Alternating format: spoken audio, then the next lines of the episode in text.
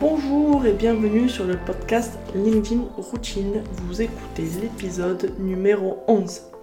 Dans l'épisode précédent, nous avons vu quelle était la différence entre les publications et les articles LinkedIn et quels avantages vous aviez à publier l'un ou l'autre.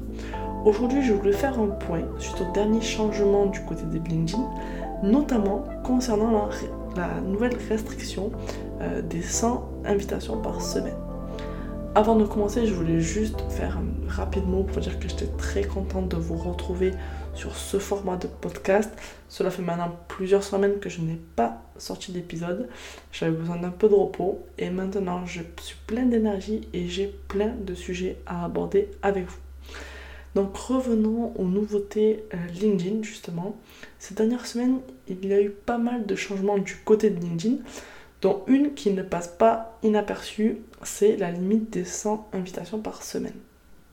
En effet, depuis euh, près d'un mois, peut-être un peu plus, LinkedIn euh, déploie euh, petit à petit sur l'ensemble des profils une nouvelle restriction qui touche aussi bien les profils gratuits, c'est-à-dire avec un compte gratuit, ou les profils avec une licence payante, un compte premium ou ces indicateurs.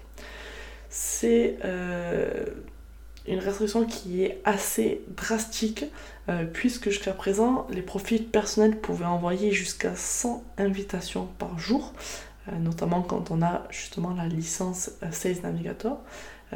et aujourd'hui, tout le monde, tous les profils sur LinkedIn sont limités à 100 invitations par semaine. Cela a créé une véritable inquiétude chez beaucoup de personnes et d'entreprises euh, qui avaient mis en place, ou bien qui avaient l'intention de le faire, euh, de mettre en place des stratégies de prospection sur ce réseau social B2B. Euh, jusqu'à se demander en fait si la prospection sur LinkedIn avait un avenir. La plupart sur LinkedIn, c'est vrai, vont chercher à faire beaucoup de volume, quitte à ne pas toujours avoir un ciblage de qualité. Mais est-ce que cela doit vraiment vous inquiéter, cette limitation, pour euh, votre stratégie de prospection LinkedIn? Euh, Pour moi, la réponse est tout simplement non.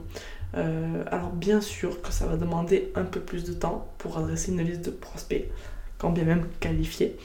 Mais initialement, c'est déjà comme ça que vous aurez dû voir votre stratégie de prospection sur LinkedIn, c'est-à-dire une stratégie de moyen long terme où on, compte, on génère des fiches de prospection ultra euh, qualifiées déjà à la base, où on est sûr qu'ils peuvent être intéressés.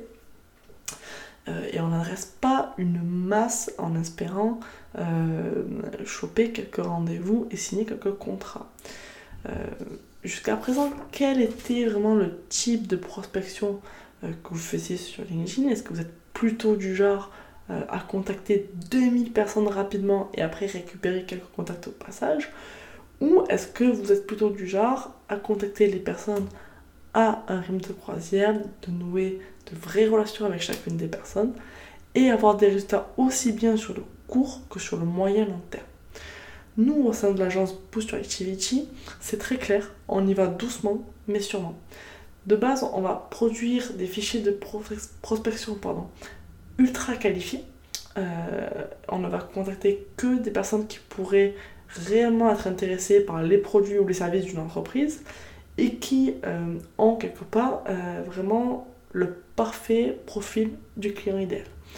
Euh, et puis surtout, on est vraiment là pour créer des relations sur le long terme avec chacune des personnes qui entrent dans notre réseau. Quel est l'intérêt de griller toutes ces cartouches sur une action de prospection one shot? Il y en a pour nous aucune. Euh, le but est que si vous contactez euh, une personne à l'instant T, qu'elle n'a pas forcément un besoin ou qu'elle n'est pas prête à passer euh, à l'action et à l'acte d'achat, il faut que dans 3 mois, dans 6 mois, quand elle a un besoin, elle se souvienne de la conversation qu'elle a eue avec vous et qu'elle s'en souvienne comme étant bien évidemment un bon souvenir et qu'elle ait envie de revenir à vous. Les personnes, et surtout dans, dans l'univers du B2B, n'ont pas le temps de chercher des prestataires, des fournisseurs. Euh, ils veulent aller au plus vite. Alors s'ils ont déjà eu un contact avec une personne qui propose ce dont ils ont besoin, euh, même s'ils ont eu un contact avec eux il y a plusieurs mois, s'ils ont eu un bon souvenir, qu'entre temps ils ont vu passer aussi vos publications, etc., et qu'ils ont votre marque et votre nom en tête, ils vont revenir vers vous.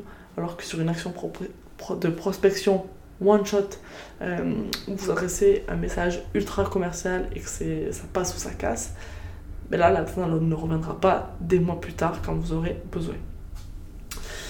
Euh, donc voilà, le but est vraiment de créer une relation sur le long terme. Euh, sur une action one shot, vous allez juste agacer votre prospect parce que vous ne lui apportez aucune valeur et que vous venez juste l'importuner pour essayer de vendre vos produits, vos services. Et donc vous perdez bien évidemment un client potentiel qui aurait pu acheter vos produits à l'avenir si vous aviez pris le temps de créer et de nouer une relation de confiance. Donc un conseil, ne soyez pas trop rapide et soyez patient. Voilà, c'est tout pour aujourd'hui. Maintenant, c'est à vous de jouer. En attendant, si vous voulez obtenir plus de conseils pour votre stratégie LinkedIn, rendez-vous sur mon profil LinkedIn Annelise Malachan. Suivez Boost Your Activity sur Instagram afin de découvrir les coulisses de l'agence. Et enfin, écrivez-nous pour nous dire ce que vous pensez du podcast ou si vous avez une question concernant LinkedIn. On vous met tous les liens et coordonnées de contact dans la description de cet épisode. Merci pour votre écoute et à la semaine prochaine.